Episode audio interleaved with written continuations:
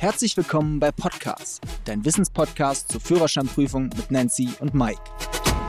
Liebe Freunde, schön, dass ihr heute wieder dabei seid. Heute klären wir mal die Frage, was ist der Unterschied zwischen einem Nebelscheinwerfer und einer Nebelschlussleuchte? Und wann muss ich was anmachen und wann darf ich was nicht anmachen? Und deswegen hauen wir euch da fünf Tipps raus. Und nun sag mir doch mal, liebe Nancy, was ist denn eigentlich der Unterschied zwischen einem Nebelscheinwerfer und einer Nebelschlussleuchte? Also Nebelscheinwerfer, Nebelschlussleuchte haben ja doch immer einige Fahrschüler mit zu kämpfen. Was ist denn jetzt vorne am Auto, was ist denn hinten? Deswegen könnt ihr euch merken, der Nebelscheinwerfer ist vorne am Auto und die Kontrollleuchte leuchtet grün. Und wenn ihr euch die anschaut, dann ist da so ein bisschen Nebel abgebildet vor dem Scheinwerfer als kleine Eselsbrücke. Mhm. Okay, und die Nebelschlussleuchte? Die ist als Kontrollleuchte gelb und der Nebel sozusagen in Anführungsstrichen ist dann hinter dem Scheinwerfer abgebildet. Also Nebelscheinwerfer ist vorne am Auto, Nebelschlussleuchte logischerweise hin. So, aber wie strahlt jetzt beides? Also auch da gibt es ja nochmal äh, eine Vorschrift. Also wie strahlt es nach vorne aus? Mit was für ein Licht? Vorne ist, sage ich mal, helles, gelbes, weißes, weißes Licht. Ja. Äh, die Nebelschlussleuchte leuchtet sehr grell rot. So, jetzt wollen wir mal die fünf Tipps raushauen. Es kommt Nebel, was wir euch hier mitgeben. Also Tipp Nummer eins, das aller, allerwichtigste im Nebel ist natürlich sehen und gesehen werden. Was ist eigentlich so die beste Kombination, wenn Nebel auftritt? Also was für ein Licht sollte ich in der Regel einschalten? Ja, auf jeden Fall Abblendlicht, ist klar. Mhm. Und die Nebelscheinwerfer bzw. Nebelschlussleuchte.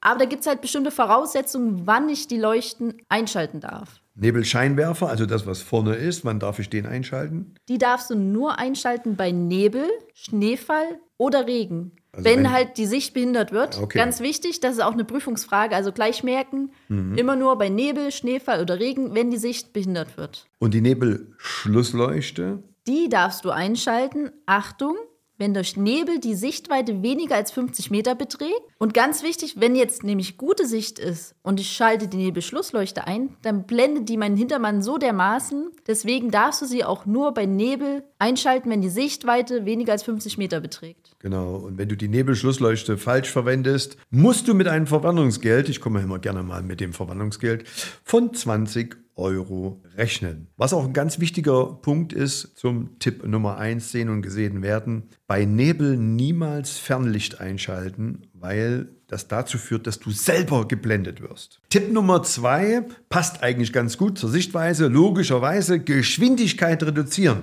Und hier gilt beim Nebel folgende Faustformel. Sichtweise in Metern ist gleich die maximale Geschwindigkeit. Also, nennen Sie bei 50 Meter Sichtweise darf ich wie schnell maximal fahren? 50 km/h. Genau. Also Sichtweite in Metern gleich Geschwindigkeit in km/h. Okay, Tipp Nummer drei, liebe Freunde, Abstand halten. Also wie viel Abstand sollte ich eigentlich zum Vordermann haben? Gibt es da irgendwie so eine Faustformel? Hast du da eine Idee? Ja, also grundsätzlich sollte man mindestens den zwei Sekunden Abstand einhalten zum Vordermann. Mhm. Wie errechne ich den? Ja, zwei Sekunden. Angenommen, er ist jetzt am Leitpfosten vor dir. Mhm. Dann zählst also mit, mit, mit seinem Hinterteil genau, sozusagen, genau, das siehst du ja. Dann Und zählst du 21, 22. Und wenn du dann an demselben Leitpfosten bist, weißt du, aha, zwei Sekunden sind eingehalten. Mhm. Sollten es weniger sein, dann ist der Abstand zu gering. Genau. Abstand Mehr ist natürlich auch. Immer besser. Ja. So, Tipp Nummer vier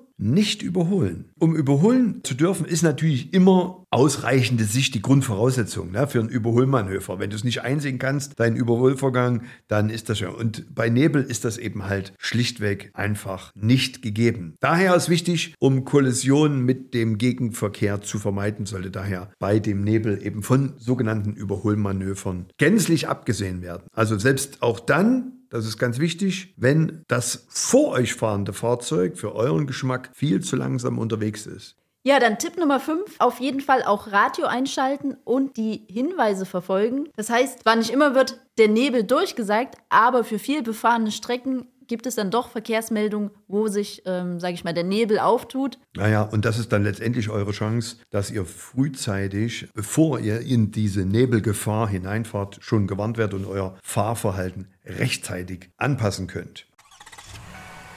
So, liebe Freunde, das war's mit der heutigen Folge. Für noch mehr Führerscheinwissen schaut auf unseren YouTube-Kanal vorbei. Fischer Academy, die Fahrschule. Wir freuen uns auf die nächste Folge, wenn es wieder heißt Podcast ist eure wöchentliche Dosis Wissen rund ums Thema Führerschein und euer Weg zur erfolgreichen Fahrprüfung.